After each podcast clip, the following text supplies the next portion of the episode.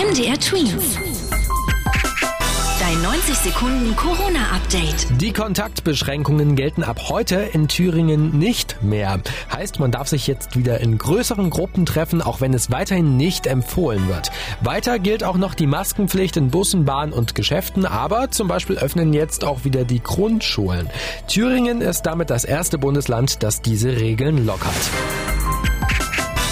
Heute kann man auch wieder innerhalb von Europa reisen. Zwar gibt es da in jedem Land eigene Regeln, aber Deutschland hat die Reisewarnung für 27 europäische Länder aufgehoben. Das heißt, die Politiker schätzen die Corona-Lage in anderen Ländern Europas grundsätzlich nicht gefährlicher ein als hier.